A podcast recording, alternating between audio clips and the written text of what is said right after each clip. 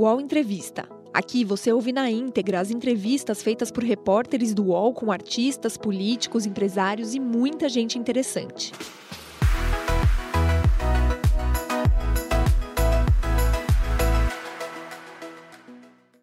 Olá, amigos e amigas, eu sou Josias de Souza, colunista do UOL. Hoje recebemos no UOL Entrevista o senador Renan Calheiros, relator da CPI da Covid. A CPI entrou em novo estágio a partir do depoimento dos irmãos Miranda, o deputado Luiz Miranda e o irmão dele, Luiz Ricardo Miranda, servidor do Ministério da Saúde. Ambos disseram à CPI ter levado ao presidente Bolsonaro detalhes sobre irregularidades na compra da vacina indiana Covaxin.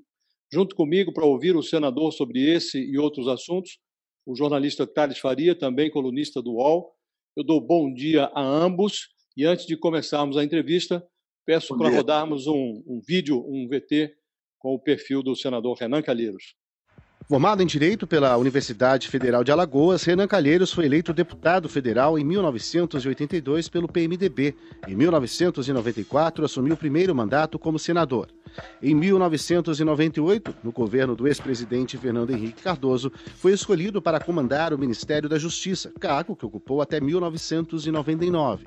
Reeleito senador em 2002, Renan Calheiros ocupou o cargo de presidente do Senado e também do Congresso Nacional pela primeira vez em 2005, foi reeleito em 2007 e voltou ao cargo em 2016. Em toda a sua trajetória política, Renan acumulou também inquéritos. São 25 processos no STF que apuram episódios de corrupção, lavagem de dinheiro e pecular. Hoje, Renan é figura central na CPI da Covid e tem pelo menos até o início de agosto para entregar o relatório dos trabalhos da comissão, que ganhou novos capítulos com as investigações da negociação de compra da Covaxin.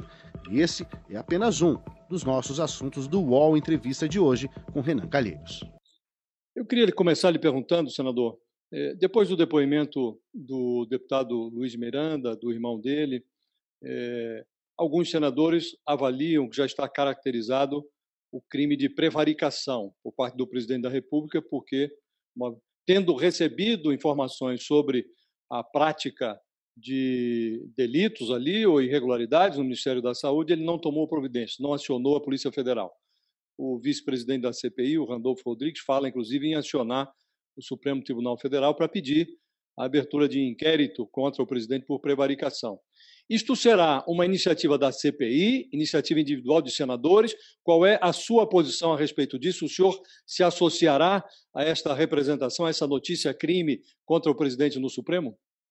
Ah, se houver necessidade da minha associação a essa proposta, a essa iniciativa, Josias, eu me associarei tranquilamente é, o presidente da República não só teria praticado crime de prevaricação, como também ele participou em todos os momentos da aquisição dessa vacina, da Covaxin. Né? Ele telefonou ao ministro, ao primeiro-ministro da Índia, ele mandou mensagens, ele colocou Itamaraty, que durante todo esse período da, negocia da negociação fez uma espécie de advocacia administrativa, para além das suas atribuições como órgão diplomático de representação do nosso país. Quer dizer, o presidente da República ele tem mais responsabilidade com isso do que a mera prevaricação. Então, senador, pelo que o senhor está dizendo, é, a CPI já tem elementos para indiciar, pedir no final o indiciamento do presidente, né? Olha, nós estamos investigando profundamente é, a partir de um plano de trabalho conhecido, né? nós já ultrapassamos várias fases e, como nenhuma outra comissão parlamentar de inquérito, nós ultrapassamos essas fases recolhendo provas indiscutíveis, sobejas, testemunhos, informações? Nós adentramos agora a, a fase da verificação se houve corrupção, né? estamos com vários sigilos quebrados, né? temos já muitas informações, tivemos esses depoimentos importantíssimos dos irmãos Miranda, né? com muitas revelações e até com promessa de outras revelações.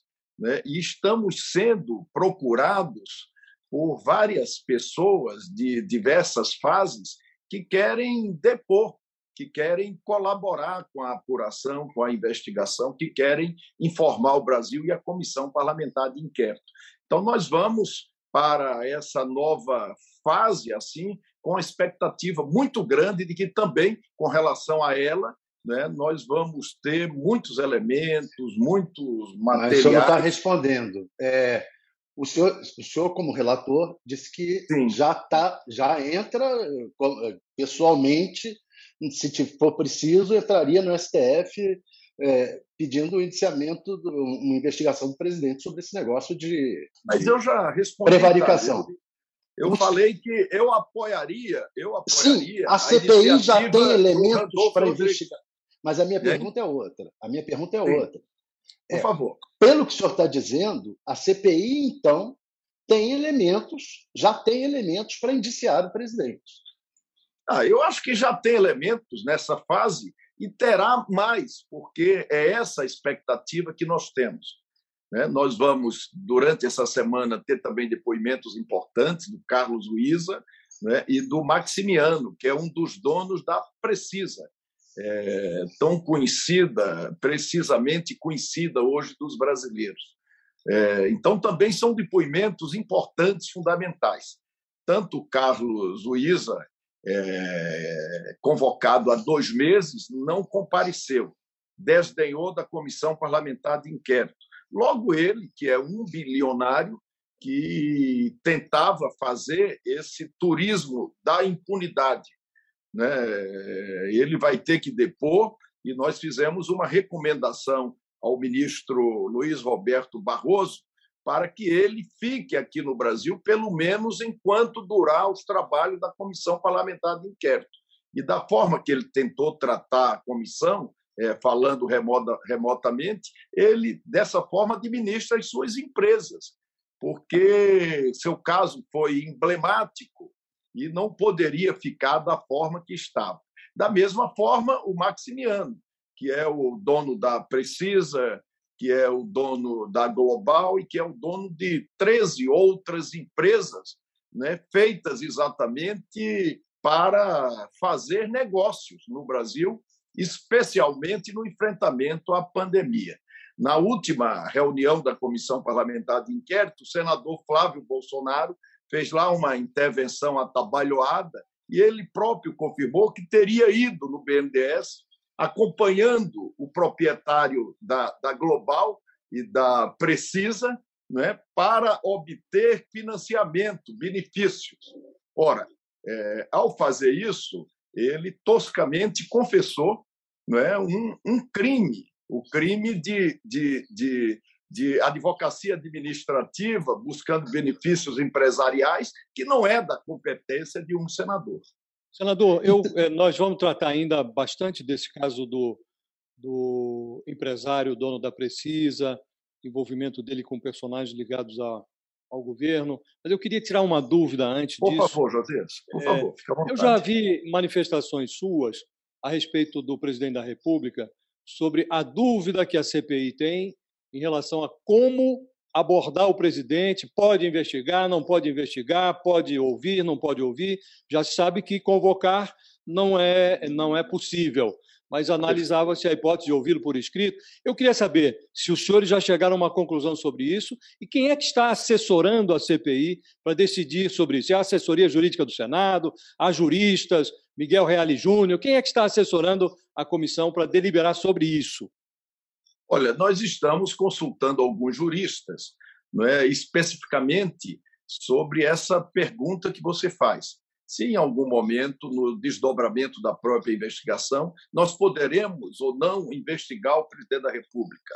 Você colocou muito bem, né? já há uma vedação posta, que é de não poder convocá-lo. É, em havendo necessidade, nós vamos investigar, desde que seja competência nossa.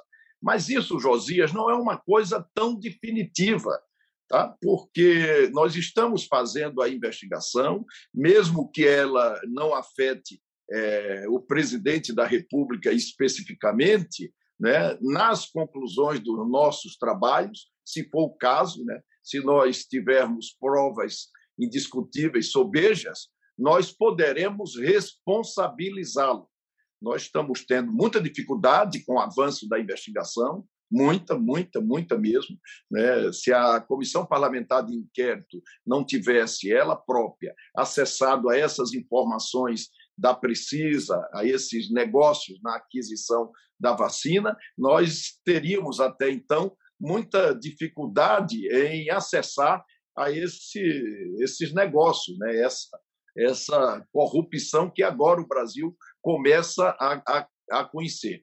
Nós vamos, portanto, em função dessa obstrução, em função do esvaziamento das informações que o governo tem tentado conduzir através de diferentes órgãos, nós vamos prorrogar provavelmente os nossos trabalhos por mais 90 dias para que nós tenhamos tempo exatamente para aprofundar essa investigação, seja em qual direção for.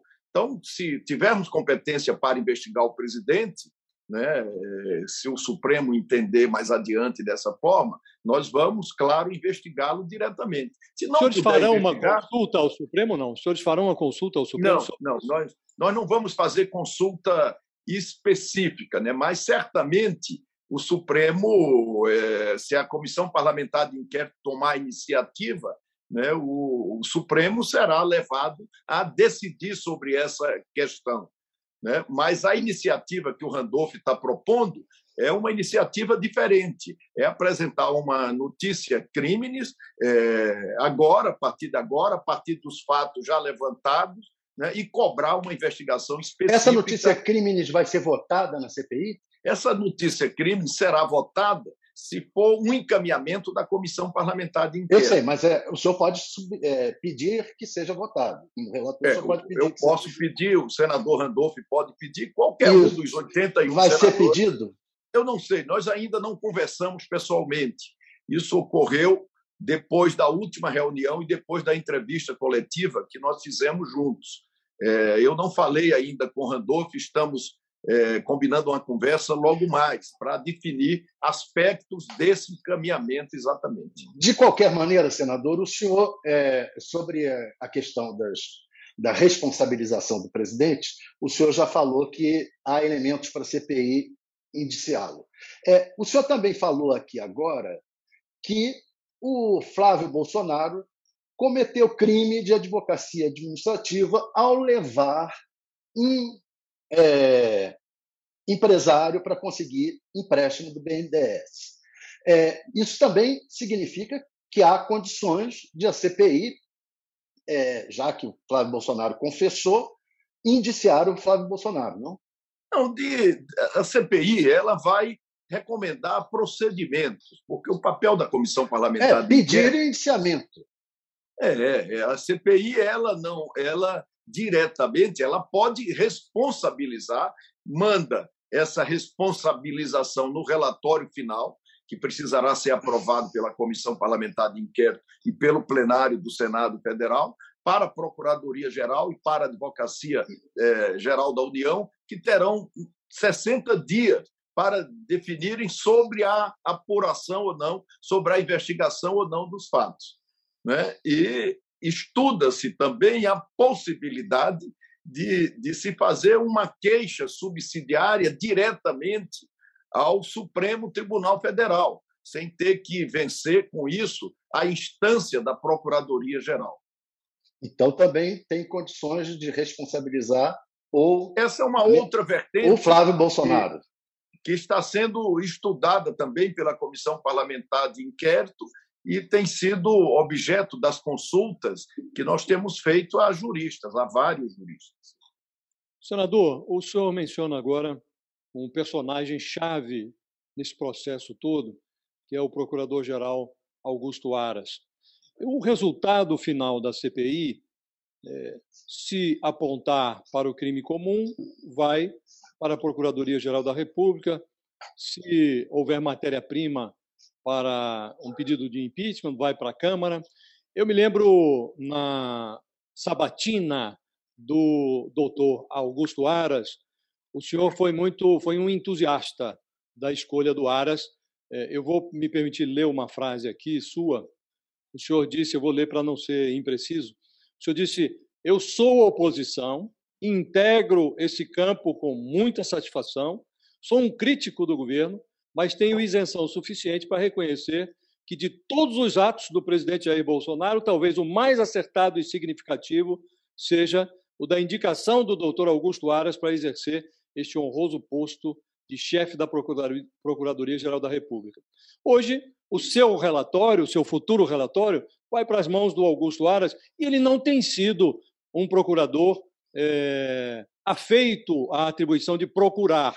Mesmo quando acham por ele, ele não costuma denunciar o presidente, ele não costuma tomar iniciativas contra o presidente.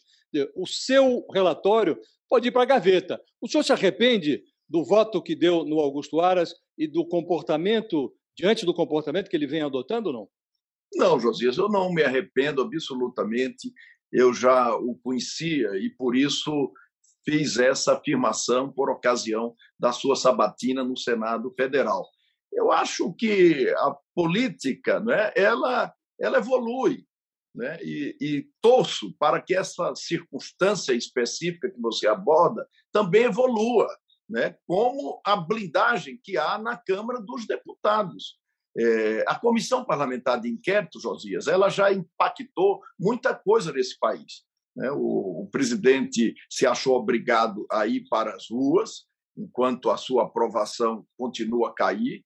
Né? O povo se encorajou a, a ir para as ruas fazer manifestação e, e, acho que já tivemos duas manifestações, a terceira será ainda uma manifestação muito maior. Nós já, de uma certa forma, é, influenciamos na agilização do calendário das vacinas, não como queríamos, não como a Comissão Parlamentar de Inquérito quer, né? É, e há uma mobilização nacional em função dos trabalhos da própria comissão, com aprovação maior de 60%, né? e com audiência muito grande sobretudo pelas Senador. redes sociais, onde as pessoas nos abordam, orientam o que fazer. Eu acho e torço para que essa circunstância da Procuradoria-Geral da República ela evolua né, na medida de que, em que os nossos da... trabalhos evoluirão. Hein? A sua impressão é de que a pressão da rua, esse apoio à CPI, vai é, mover o, o procurador Aras, ele vai mudar de atitude em relação ao presidente? É isso que o senhor está dizendo? Eu torço para que isso aconteça, verdadeiramente. Né? É, é uma expectativa que nós temos. Com a prorrogação dos trabalhos por mais 90 dias da Comissão Parlamentar de Inquérito, né, nós, nós terminaremos os nossos trabalhos numa outra conjuntura, levando em consideração a Procuradoria-Geral da República. Né? O, o procurador já estará ou não no seu segundo mandato, né? E a expectativa que nós temos é que no segundo mandato ele possa exatamente colaborar mais com tudo que está acontecendo no Brasil. Senador, o senhor foi peça-chave na CPI do PC como testemunha contra o Collor de Mello. É, quais as semelhanças a semelhança dessa CPI agora com aquela CPI do Collor? Olha, Thales, é, faz muito tempo já, não dá para você nitidamente é, comparar as situações. Né? Eu acho essa circunstância que nós estamos investigando também muito escabrosa. Acho que o Brasil conhecerá fatos que nem mesmo os membros da comissão parlamentar de inquérito jamais pensaram um dia conhecer. Né? Eu, eu convivi naquela circunstância, tinha sido líder de governo, depois foi um personagem talvez importante na própria comissão parlamentar de inquérito, né? fez um depoimento naquela época muito importante, que foi também muito importante para o próprio relatório do senador Amir Lando. É, depois a circunstância me colocou diante do, do impedimento da presidente Dilma, porque eu era exatamente o presidente do Senado Federal a quem coube aquela fatídica, triste decisão, né, que é um exemplo do que não pode se repetir no nosso país. E agora a circunstância me coloca novamente nessa comissão parlamentar de inquérito né, que vai investigar se houve corrupção, né, se o presidente da República poderia ter feito é, alguma coisa de modo a evitar esse número extravagante de mortes é, que a pandemia proporcionou no nosso país. É, e eu queria te dizer que, apesar do esforço para comparar, são circunstâncias totalmente diferentes as três. Agora, nós estamos falando, senador, de, de momentos né, da nossa história.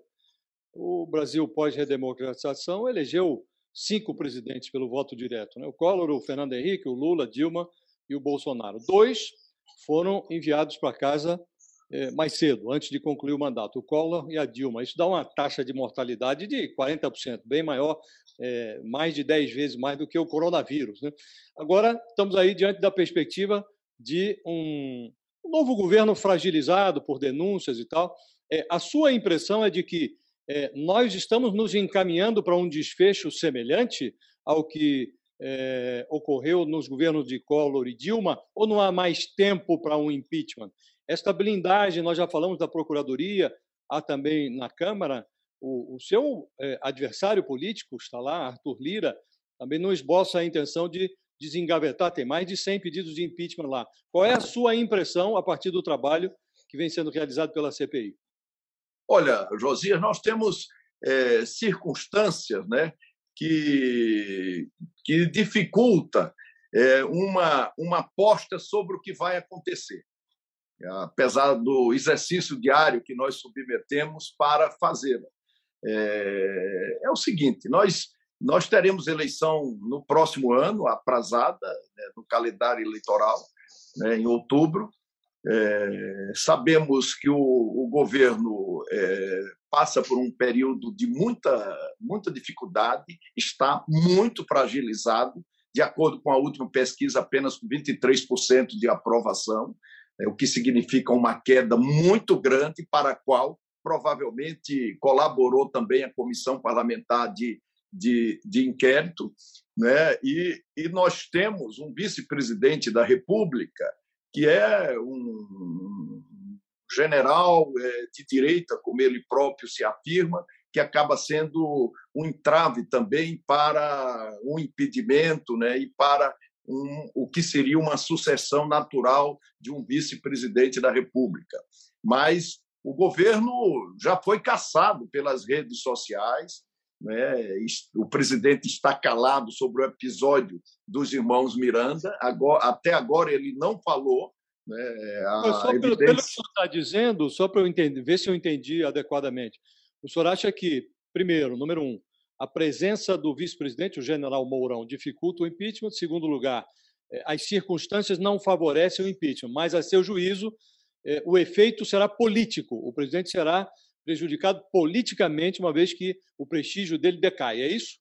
Não, eu acho que esse efeito ele já ocorreu. O governo está muito fragilizado e caçado nas redes sociais, né, que as enfrentou sempre com uma superestrutura de perfis falsos, de robôs, de, de tudo mais. Quem já enfrentou esse governo sabe exatamente do que eu estou falando. Nós só não sabemos, Josia, se esse velório será, será longo, é, será resolvido apenas na eleição, né? ou se esse velório acontecerá rapidamente com um processo de impedimento. Né? O certo é que é que o velório é que o, o sepultamento um dia acontecerá, né? E esse velório, né? Ele será concluído. É, nós nós temos certeza, por outro lado, é que é muito difícil o defunto levantar do caixão. É muito difícil, é muito difícil. Então, é essa a circunstância que nós já chegamos no Brasil e na própria Comissão Parlamentar de Inquérito.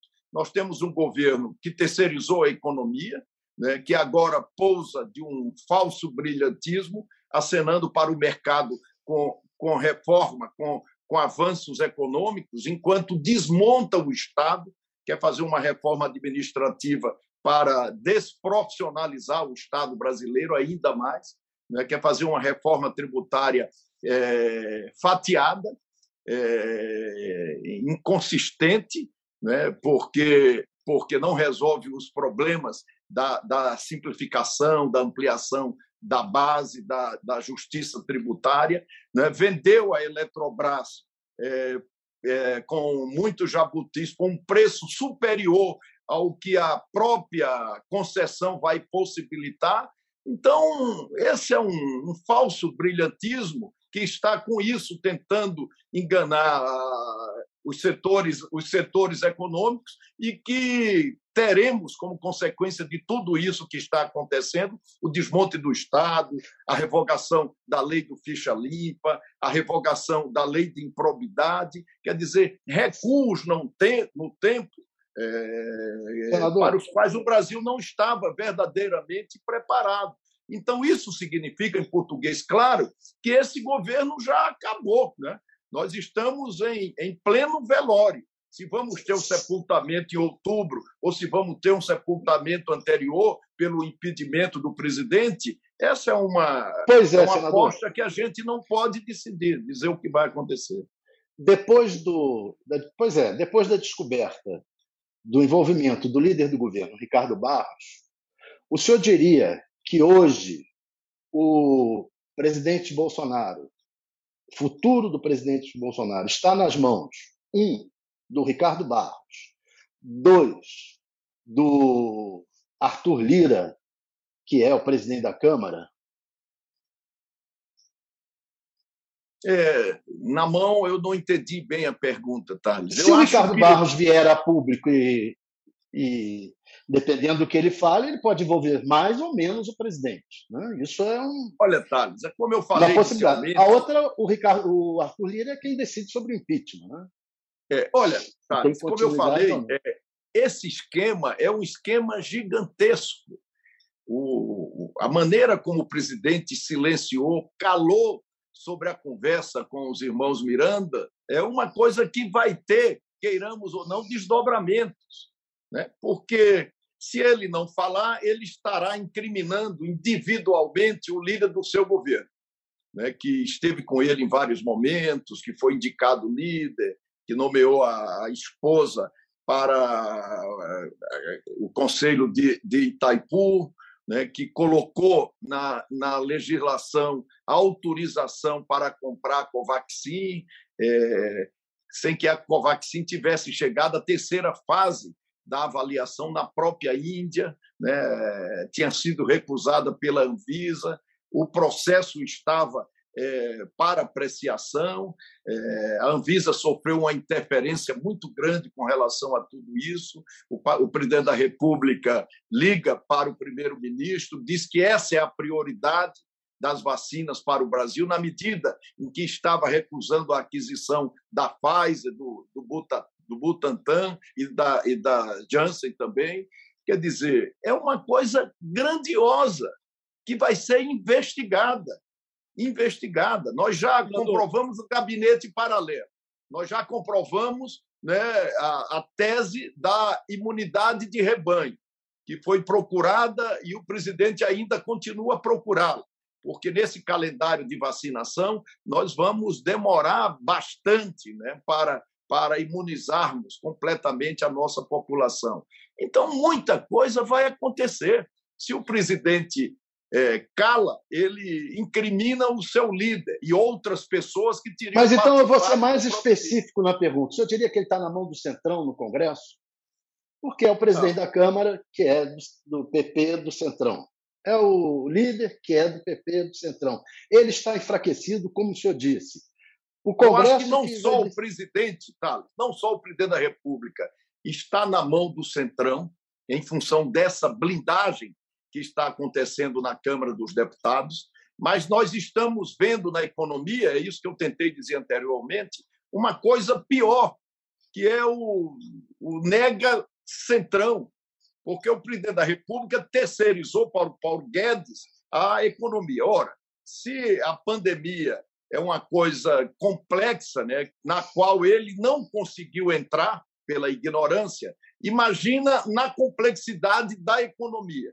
Então, ele terceirizou a economia. E o Paulo Guedes, com o governo fragilizado, faz também agora uma aliança com o Centrão.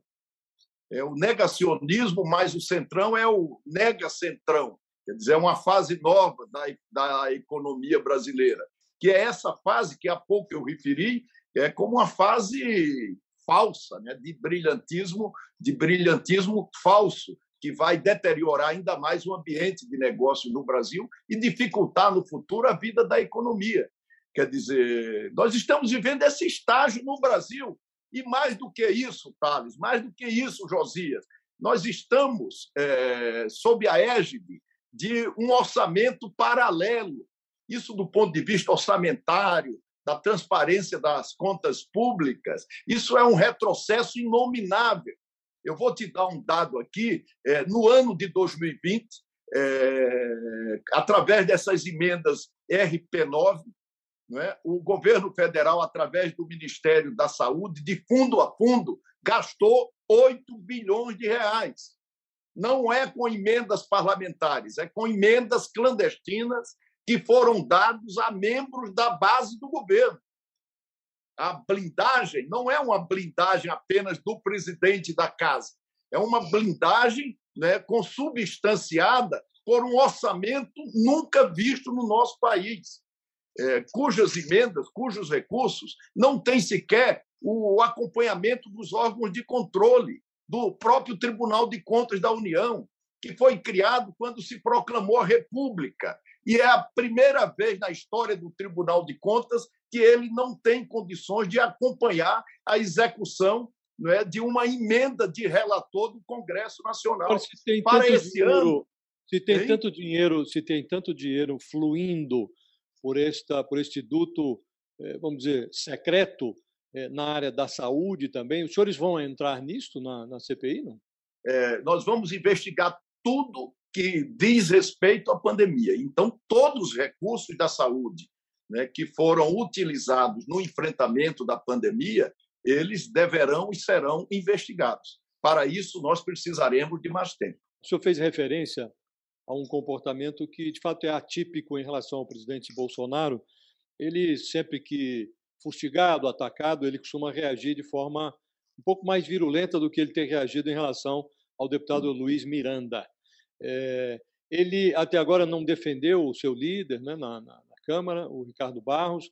Eu lhe pergunto, o deputado Miranda, ele andou insinuando nas entrevistas que deu depois da, da presença dele na CPI que ele dispõe de uma gravação. Diz que ele não fez, mas que ele não, era, não estava sozinho na conversa, que ensinou que o irmão pode ter gravado o presidente da República. O que eu queria saber é se nas conversas é, que os senhores tiveram com o deputado em privado, não na CPI, se ele fez referência a esta gravação. O senhor hoje, é, diante do comportamento, do silêncio, da forma como o presidente reage, o senhor acha que existe uma gravação desse diálogo que ocorreu no Alvorada? Não, nós não temos certeza, né? mas o, o deputado falou sobre esse assunto em várias oportunidades na própria comissão parlamentar de inquérito. Né? E durante a reunião da comissão parlamentar de inquérito, em vários momentos, ele advertiu o, o, os depoentes e, e, as pessoas que, que o interrogavam de que ele poderia, sobre aquele fato, ter outras provas, ter como comprová-lo comprová ainda mais. Né? De modo que essa expectativa existe, mas eu, sinceramente, não sei se existe ou não a gravação. Ué, vocês têm a intenção de chamá-lo novamente para um confronto, para um, depor junto com outras pessoas? Mais do que isso, para complementar a pergunta do Tales, senador, se me permite, o, o deputado disse também, se não me engano, numa entrevista à Folha, que o irmão dele teria informações mais é, mais abrangentes sobre irregularidades que ocorrem no Ministério da Saúde. Minha dúvida é, os senhores vão, ele disse que numa, numa sessão secreta, o irmão poderia dizer, negócio de coisa secreta está virando moda, né? Os senhores vão chamar novamente também o irmão?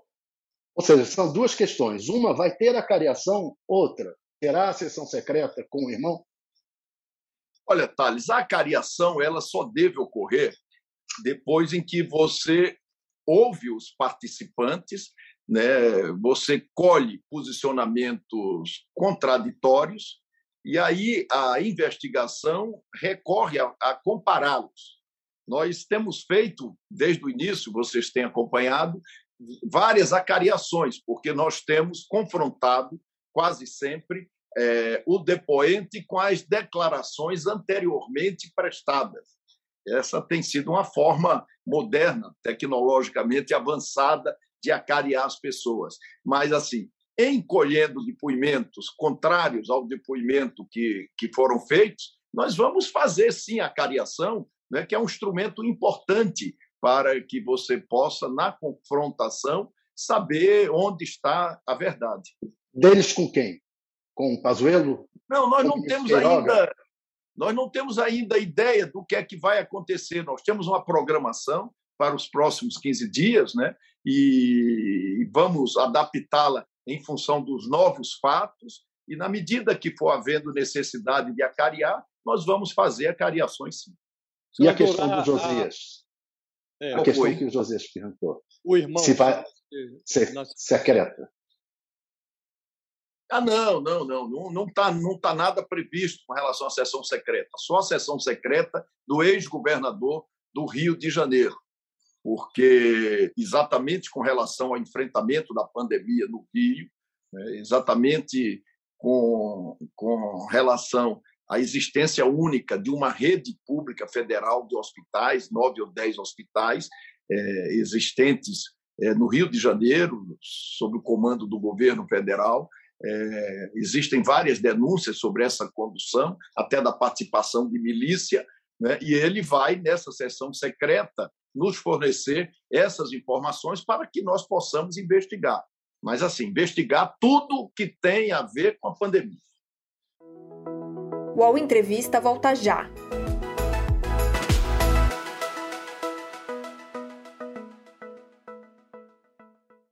Oi, eu sou o Edgar Piccoli e trago boas notícias.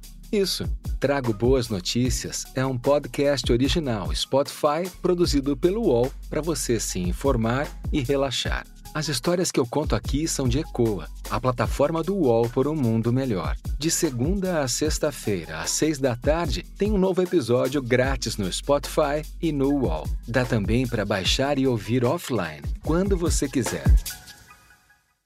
Senador, o, o, tem aí os personagens novos a partir surgiram a partir do depoimento dos irmãos Miranda, entre eles o deputado Ricardo Barros, o ministro Onyx Lorenzoni, que teve lá uma entrevista em que ele é, disse que serão investigados os denunciantes, não o que foi denunciado. Eu lhe pergunto o seguinte: o deputado Ricardo Barros vai ser aprovada amanhã a convocação dele? Ele irá à comissão como convidado, como testemunha ou como investigado? E o ministro Onyx Lorenzoni será convocado?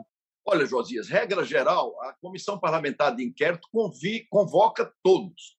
É, na medida em que é um deputado e que, por ele ou pelo próprio presidente da Câmara dos Deputados, ele toma a iniciativa de pedir a transformação da convocação em convite, é, nós temos nós aceitamos. Por que aceitamos? Para facilitar exatamente a convocação. A, a ideia da comissão é aprovar amanhã e não fazer nesses próximos 15 dias o depoimento, não tomar o depoimento do deputado nesses próximos 15 dias, porque a investigação está avançando, né? igualmente outras pessoas precisam ser ouvidas né? e na recomendação para uma melhor, para uma mais segura investigação, é muito melhor que nós tenhamos acesso a essas outras informações para quando eh, ouvirmos o deputado, já o ouvirmos numa outra condição do ponto de vista do acesso às provas. O Onyx será convocado? E o Onyx deverá ser convocado, não só porque mentiu, não só porque inverteu a questão do ônus da prova, mas porque ameaçou uma testemunha, né? uma testemunha muito importante para o aprofundamento dos nossos trabalhos. No, no Brasil, é, se há uma coisa da qual o, a justiça não abre mão, é de, é de ouvir, tomar medidas toda vez que, que alguém interfere na própria investigação. Ou ameaça testemunha, ou dificulta depoimentos, que foi exatamente o que aconteceu com o ministro Onyx, né? uma vez que se sabe que a Comissão Parlamentar de Inquérito ela tem poderes constitucionais, ela tem poderes judiciais para, para investigar, né? para apurar os fatos, né? e tem também, como consequência, poder de polícia. E é uma instituição respeitável da República, a Comissão Parlamentar que não pode ser enfrentada dessa maneira. É, eu disse o seguinte: não só vamos convocá-lo, como vamos também pedir medidas complementares se ele continuar fazendo o que já fez. Até antes da, do aparecimento desse caso da Covaxin, é, as coisas estavam mais ou menos concentradas na gestão anterior do Ministério da Saúde, Pazuello. Agora, vê-se que esse caso perdurou é, na gestão do atual ministro.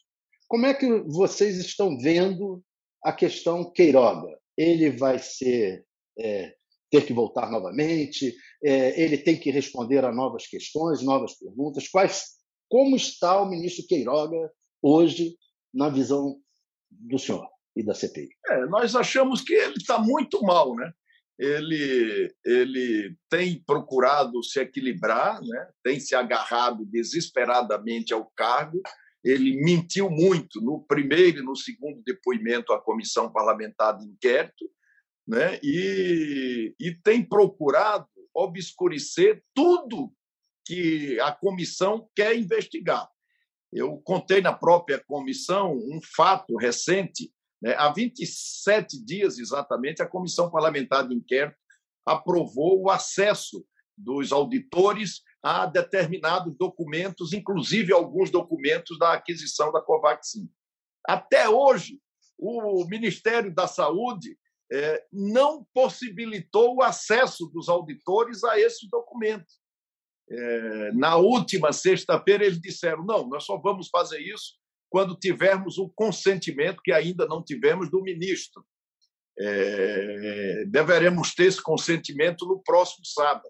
Até hoje, nós não sabemos se houve o consentimento. É, eu acho até que, que não houve, porque, definitivamente, o Queiroga ele precisa colaborar.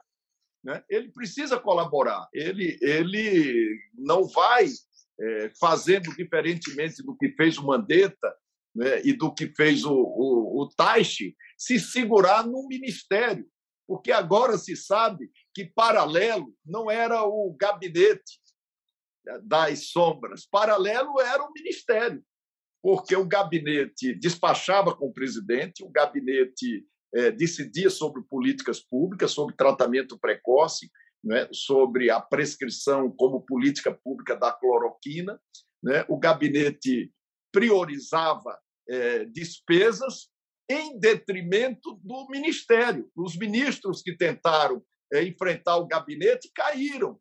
É, talvez por isso o Queiroga prefira ser ministro do Ministério da Saúde paralelo.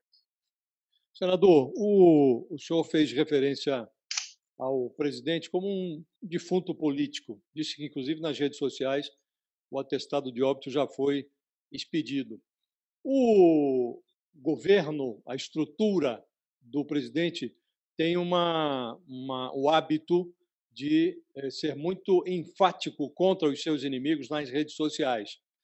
E no caso do, do, do senhor e de outros membros da comissão, mas no seu caso específico, eles têm é, atacado muito por conta do passado de processos judiciais e tudo isso. E esse embate ele saiu das redes sociais e foi para a própria comissão, porque o senador Flávio Bolsonaro, ele tem, sempre que necessário, ele vai ali e tenta desqualificá-lo. E esse embate deve se repetir esta semana, suponho, no depoimento do empresário Francisco Maximiliano, pelo que o senhor mencionou aqui, o senhor deve questioná-lo sobre a visita dele ao BNDES, é, levado, conduzido pelo senador Flávio Bolsonaro, e muito provavelmente veremos a repetição desse embate. O que eu queria lhe perguntar é o seguinte: como é que o senhor se sente hoje, sendo é, saiu da, da posição, o senhor saiu da posição de vitrine e passou à posição de estilingue. Hoje o senhor está investigando e é, fustigando o governo e, e, e, e acusando o governo de irregularidades. Como é que o senhor se sente quando acusado, chamado até de vagabundo pelo filho do presidente? E é, acho que é uma oportunidade aqui para que o senhor fale sobre estas suas pendências judiciais. Como andam? Quantas são? Eles falam em 17, né? É, é esse o número de processos que correm contra o senhor no Supremo? O que, é que o senhor responde a esse tipo de comportamento do governo é, em relação a esse seu passado? Olha, Josias, uma boa pergunta, porque eu estava comigo mesmo planejando até o final dessa entrevista é, falar um pouco sobre a apresentação do UOL é, da própria entrevista, né, que tem algumas imprecisões. A primeira imprecisão é que eu que eu teria sido três vezes presidente do Senado. Eu fui quatro vezes presidente do Senado. Nunca na história do Brasil, é, a não ser o presidente Sarney, ninguém presidiu aquela casa por quatro vezes, em quatro oportunidades. É, e a segunda é que eu fui a, a primeira e, e, também uma das grandes vítimas da Operação Lava Jato, que enfrentei em todas as circunstâncias. A Lava Jato abriu contra mim, não Curitiba, né, mas a Procuradoria da, Geral da República, que abriu contra mim 34 investigações, absolutamente sem nenhuma prova. Por que abriu contra o Renan? Ora, porque eu era o presidente do Congresso Nacional naquela circunstância. O Lula, Josias, não era sequer investigado. O Lula passou a ser investigado quando nos aproximamos da eleição e começaram a fazer as pesquisas e viram que o Lula iria ganhar a eleição. Aí pegaram aquele processo ridículo que estava em São Bernardo e levaram para Curitiba. Fizeram uma exposição pública do Lula, condução coercitiva, várias buscas e apreensão, tudo mais. Depois prenderam o Lula. Depois verificaram que o Lula preso iria ganhar a eleição. Aí correram e condenaram o Lula é, em segunda instância para, com base na lei do ficha limpa, que agora a Câmara revogou, né, não permitia a sua candidatura. Então, o Lula foi sempre a principal vítima lá de Curitiba né, a partir da coincidência da eleição, e eu fui sempre a grande vítima da Procuradoria-Geral da República, contra quem abriram 24 investigações, pediram a minha prisão, pediram várias vezes o meu afastamento do cargo. Eu tive que, em contrapartida, votar a lei de abuso de autoridade, da qual eu sou, com muito orgulho, autor. Nós tivemos que votar o juiz de garantias, e eu liderei essa aprovação é, que foi sancionado e está suspenso por causa de uma liminar do presidente Luiz Fux, é? É, mas que depois do que aconteceu na Lava Jato, não há como não acontecer no Brasil um juiz de garantia igualmente ao que acontece em qualquer país civilizado do mundo. Porque o juiz que instrui o processo, que investiga, ele não pode julgar. Foi o que aconteceu, eu acredito que em último caso, com o juiz Sérgio Moro né, que julgou em função de um projeto político que tinha ele e o Ministério Público. Por isso que ele participou daquela forma da última eleição presidencial. Colocou uma delação ridícula do Palocci na semana da eleição. Quer dizer, criou todos os fatos para desconstruir a política no primeiro turno e para desconstruir o petismo no segundo turno. E ocorreu o que ocorreu né, é, eu tive que resistir e respondi a todas essas investigações. Desde 2007. Tá, ainda há essas 17 pendências, é isso? Não, não há, não há. Eles abriram 34 investigações sem prova, sem nenhuma prova, porque Quantos houvesse... processos ainda estão em aberto? É, oito, processos, oito, oito investigações em aberto. Oito investigações. Não, não há processo processo em aberto. Não Muito há processo bem. em aberto. Oito Agora, permita fazer uma, uma, uma dúvida aqui, só para claro, permitir, que, permitir é... que o senhor é, esclareça essa sua posição sobre a Lava Jato. Hoje não há muita dúvida, é, depois daquela divulgação daquela comunicação entre o juiz Sérgio Moro e os procuradores, de que ali é, houve procedimentos impróprios da parte do juiz, da parte dos procuradores. O juiz Sérgio Moro cometeu um grande erro ao se transformar em ministro do presidente Bolsonaro. Então, há problemas, não há dúvida. Agora, o senhor também é, isenta todo, todo o, o, o, governo Lula, governo Dilma, aqueles problemas todos que se verificaram na Petrobras. É, é, houve devolução de dinheiro, aquelas, aquelas delações todas, sujeito delatava e devolvia dinheiro. O dinheiro encontrado na Suíça, acho que, se não me engano, recuperaram aí mais de 4 bilhões de reais. Quer dizer, é, a Lava Jato foi só erro, tudo que se apurou não. ali era errado, não houve crime durante o governo Bolsonaro, durante Olha, o governo José. Lula, o governo Dilma. E só para complementar, ali, por exemplo, na, na, na, CPI, a gente tem uma posição muito, muito paradoxal, porque ao, ao mesmo tempo em que o filho do presidente o acusa, é, o grande defensor do, do governo na CPI é o senador Bezerra, Fernando Bezerra, que também é processado na Lava Jato. Ciro Nogueira, que também teve problema na Lava Jato, e está do lado do presidente, quer dizer, é um, um, um emaranhado ali que o, a pessoa que assiste de longe fica com a impressão de que está todo mundo meio encrencado ali. Né? Agora, dizer que a Lava Jato só foi erro, que não teve crime, é, é assim que o senhor pensa, não? Não, não, não, não é. E eu já tive a oportunidade até de colocar isso em outras, outras vezes. Né? Eu fui ministro da Justiça e sempre defendi investigação. E acho, Josias, que em qualquer circunstância, a investigação é sim uma oportunidade que o acusado tem para se defender. Foi essa lógica que eu fiz valer em todas as circunstâncias né, em que fui acusado, sem prova. Porque uma coisa é você ser acusado com prova, outra coisa é você ser acusado sem prova. A, a, a Lava Jato ela, ela tem contribuições civilizatórias a deixar. Claro, eu já disse isso, até a elogiei, mas ela, quando exagerou, quando extrapolou os seus limites e quando teve objetivo político, que era o objetivo da substituição da política exposta e criminalizada, como, como você viu e acompanhou, né? ela, ela, ela perdeu completamente o rumo e passou a se desmoralizar como se desmoralizou.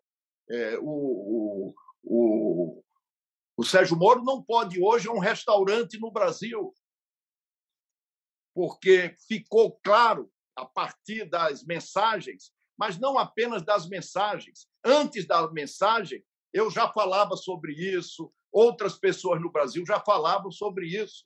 Eu fui apontado nas mensagens como o segundo grande alvo que precisava ser tirado da política. Por quê? Porque eles queriam substituir algumas pessoas. Com relação a mim, isso não ocorreu. Por que não ocorreu? Porque não havia nenhuma prova. Né? Eles acabaram é, fabricando delações para tentar me incriminar sem nenhuma consistência. É por isso que eu te digo: eu já fui absolvido pelo Supremo Tribunal Federal em 20 oportunidades. Mas por que fui absolvido? Por falta de prova de forma que eu serei absolvido, tenha certeza, nas oito restantes. Por quê? Pelo mesmo motivo, pela falta de provas. Bom, senador, é... Ou seja, senador, eu acho que aí pode estar havendo uma, e é isso que eu queria perguntar ao senhor, uma tentativa de manipulação. Porque o que, que ocorre? É, de quem? Um pouco isso, um pouco isso de que quem? o Josias está dizendo. Todos os governos minha, tiveram. Minha Alô? Thales, manipulação minha?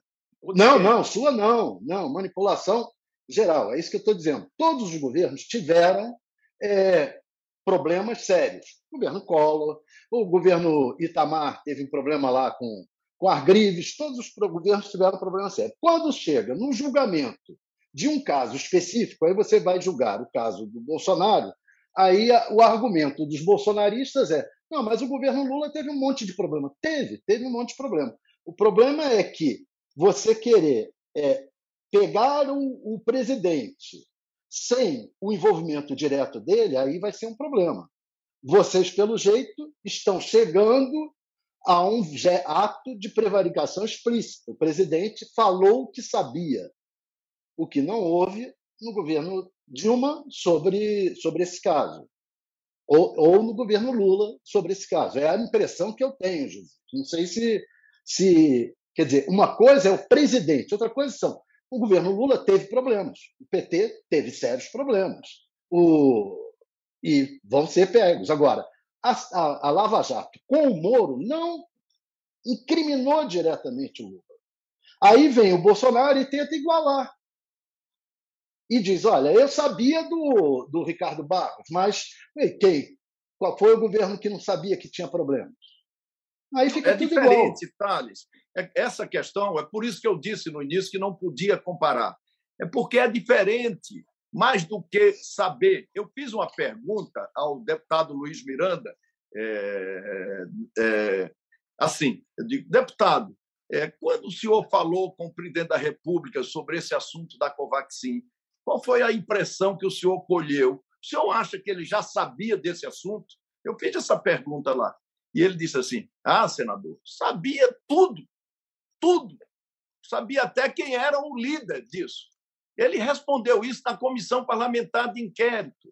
É diferente. O presidente apenas não sabia. Ele participou em todos os momentos da compra da Covaxin. É mais grave ainda, Thales. Ele o filho dele foi lá no BNDES. Nesta, nesta quinta-feira, agora, os senhores vão ouvir o empresário Francisco Maximiano, que é um sócio da Precisa, da Global e tal. É, ele já recorreu ao Supremo, muito provavelmente vai obter lá uma liminar permitindo a ele que silencie é, para não se autoincriminar. É, o que eu lhe pergunto é, primeiro, se a CPI já dispõe de dados, documentos que permitam elucidar o caso sem a ajuda do empresário, caso ele decida não contribuir. Já chegaram os dados das quebras de sigilo e é sua intenção inquiri-lo também sobre os negócios dele no BNDES, que foram lá auxiliados pelo Flávio Bolsonaro? Claro, sobretudo com os negócios que tiveram impacto né, na, nas, nas, nas participações, nas licitações que ganhou para o enfrentamento da pandemia. É, onde é que que o, o, o, o senador Flávio Bolsonaro disse que o negócio dele lá era internet, né? lá no, no, no BNDES, não tinha nada a ver com vacina nem com saúde. Né? O que é que tem a ver? Se você vai a um banco público buscar beneficiamento para um empresário privado, é, contraditoriamente o mesmo empresário que vendeu a Covaxin. Né? Você praticou e confessou uma advocacia administrativa não é atribuição do senador Josias fazer exatamente isso. Pegar um, um empresário né, que está burlando o dinheiro público, se beneficiando dele, e levá-lo para obter no Banco do Brasil, na Caixa Econômica Federal, no BNDES, um financiamento, quando se sabe que esse financiamento hoje está sendo negado empresariado nacional. Né? O senhor já dispõe de elementos e dados é, que permitam é, elucidar o, o, comportamento, a atividade do empresário Francisco Maximiliano, independente do depoimento dele? Senhores, os dados do quebra de sigilo fiscal e bancário dele já chegaram ou não? É, já começaram a chegar, nós estamos é, tratando as informações, né, analisando as informações, cruzando as informações. Estamos tendo muita dificuldade é, para isso, porque nós precisamos da mais efetiva colaboração da Receita Federal, é, da Polícia Federal. Né? É, se isso não ocorrer da forma que nós esperamos, nós vamos ter que ainda essa semana é, sugerir a contratação de uma empresa privada, de modo a que possa colaborar no aprofundamento dessa investigação. Mas nós vamos investigar, haja o que houver. Esse é o, o senhor acha que vai precisar de quanto tempo de adiamento? E essa é a resposta que nós estamos devendo ao Brasil. O senhor acha que vai precisar de quanto tempo de adiamento para a CPI? Olha, em função da obstrução diária que o Brasil tem presenciado e assistido, né, em função desse atraso dessas informações que são importantes, de 27 dias é, de não, que não nos possibilitaram acesso, depois de uma decisão da comissão, é, a documentos do Ministério da Saúde, né, e em função dessas outras dificuldades adicionais e do relevantíssimo fato de que nós começamos a acessar um esquema gigantesco de corrupção, é muito importante que se prorrogue os trabalhos da comissão. Eu defendo que se prorrogue por 90 dias mesmo que não tenhamos que utilizar esse tempo todo. Ela está prevista terminar é, os 90 dias Ela começou no dia 27, completou dois meses nesse dia 27, É, em julho completa três meses. No próximo agosto, dia setembro, 27, outubro. os 90 dias. Iria, então, portanto, então, até outubro... 27 de outubro, né, senador?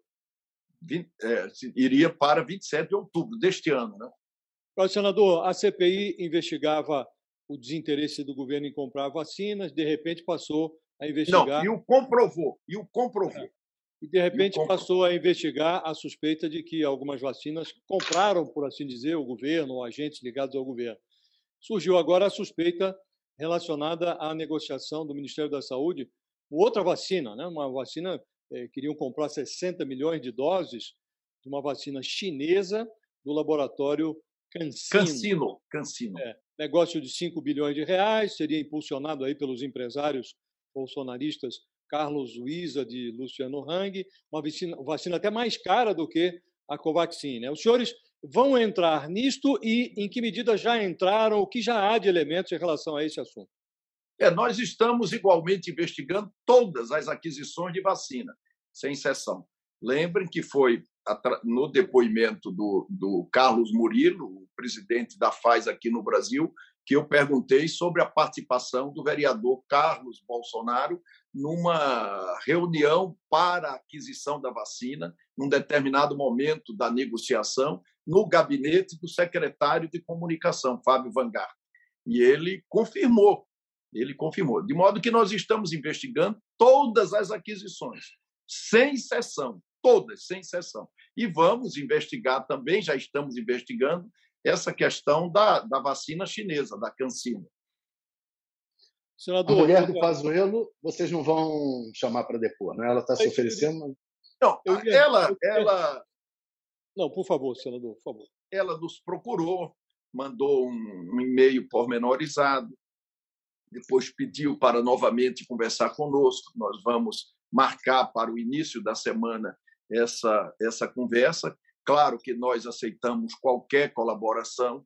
É, as pessoas dizem assim: não, é tudo pessoal, não, não há nenhum fato grave. Há um fato gravíssimo nisso, que é o fato do Pazuello ter nomeado né, a, a sua atual companheira para exercer uma função muito importante no Ministério da Saúde.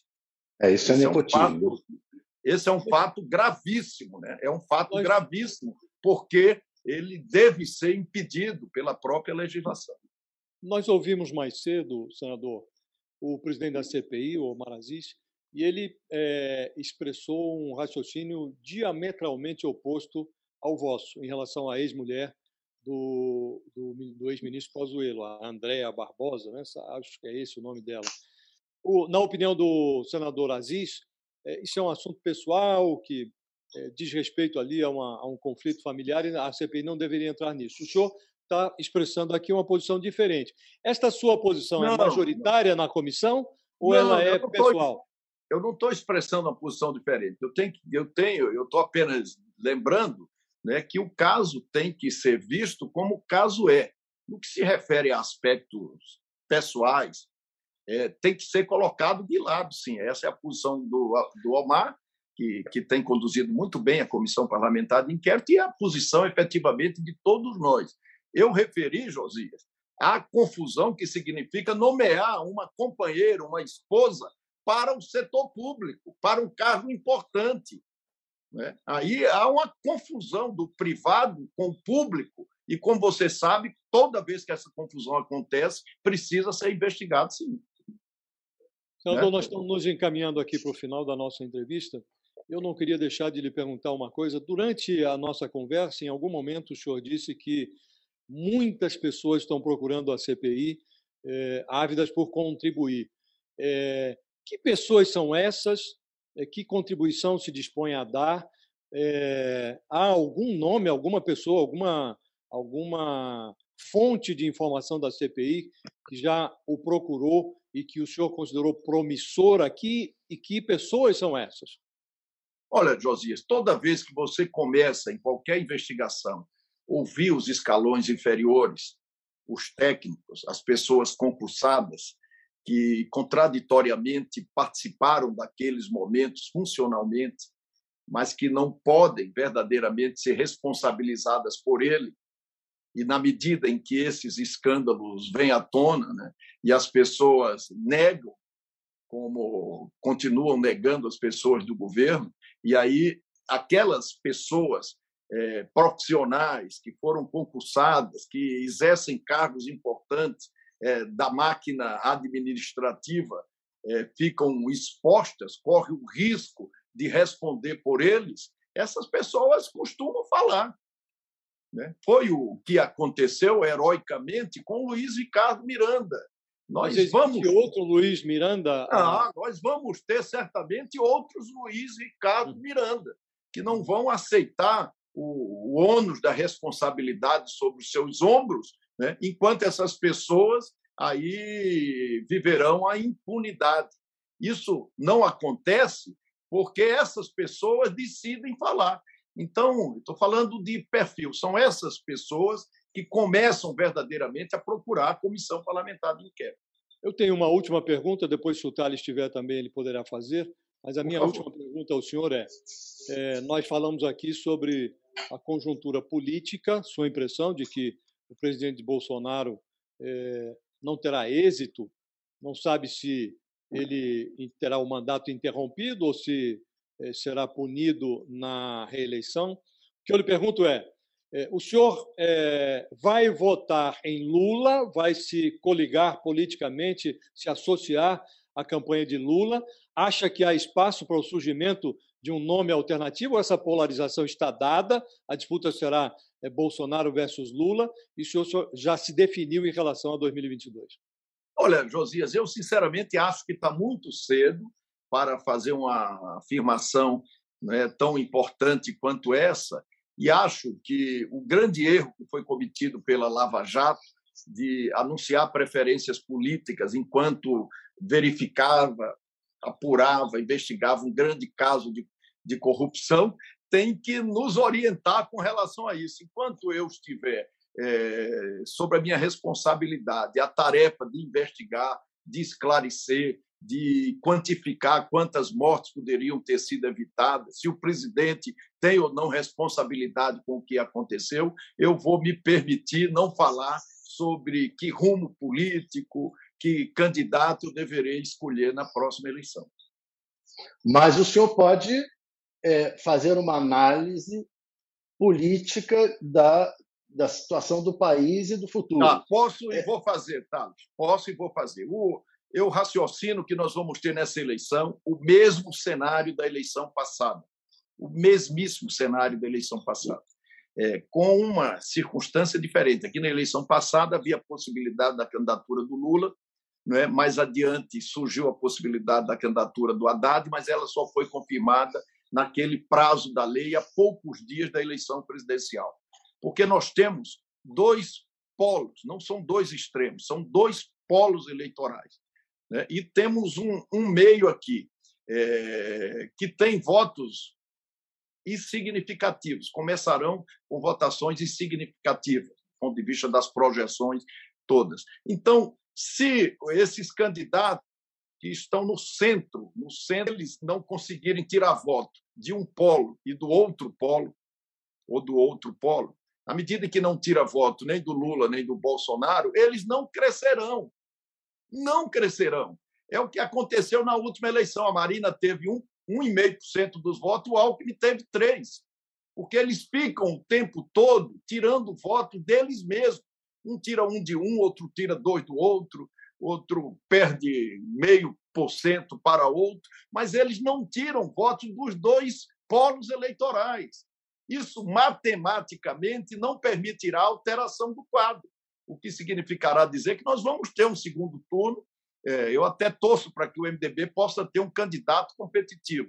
Eu sempre defendi isso. Mas é, é, eu torço, né? E torcida, você sabe que não ganha jogo. Nós vamos ter um segundo turno entre Lula e Bolsonaro. Por aqui, se houver é, segundo turno. Se houver o seu PMDB, o seu PMDB está discutindo com aqueles outros partidos de centro, não centrão, não alinhados ao Bolsonaro, está discutindo a possibilidade de se fazer uma candidatura única entre eles. Só acredita, então, que esse movimento não vai avançar? Não, eu o movimento pode ir. Eu, é, definitivamente, Thales, esse não é o meu MDB. Né? Meu, meu MDB não está preocupado com isso. Né? Agora, sem querer, senador, o senhor acabou respondendo a minha pergunta, né? porque hum. é, expressando os raciocínios que expressou durante a entrevista sobre o Bolsonaro e dizendo que a polarização não se desfará, portanto vai ser Lula versus Bolsonaro, já se sabe onde é que o senhor está, né? Não, ainda não, ainda não, ainda não, porque eu, eu continuo torcendo para que o MDB tenha um candidato. Não é um não, candidato... O senhor já disse que torcida não ganha jogo, né? É, não é, um, não é um candidato daquele centro ali, daquele manifesto. É um candidato digno vamos, desse nome. Nós vamos encerrar a entrevista, senador, fingindo que o senhor ainda não tem candidato para 2022. Né? Muito obrigado pela sua presença, senador, e até uma próxima oportunidade. Agradeço também a colaboração do Thales, é, do Thales Faria. E até uma próxima, senador. Obrigado a vocês, mais uma vez. Um grande abraço. Um abraço, Thales. O UOL Entrevista e outros podcasts do UOL estão disponíveis em uol.com.br/podcast. Os programas também são publicados no YouTube, Spotify, Apple Podcasts, Google Podcasts e outras plataformas de distribuição de áudio.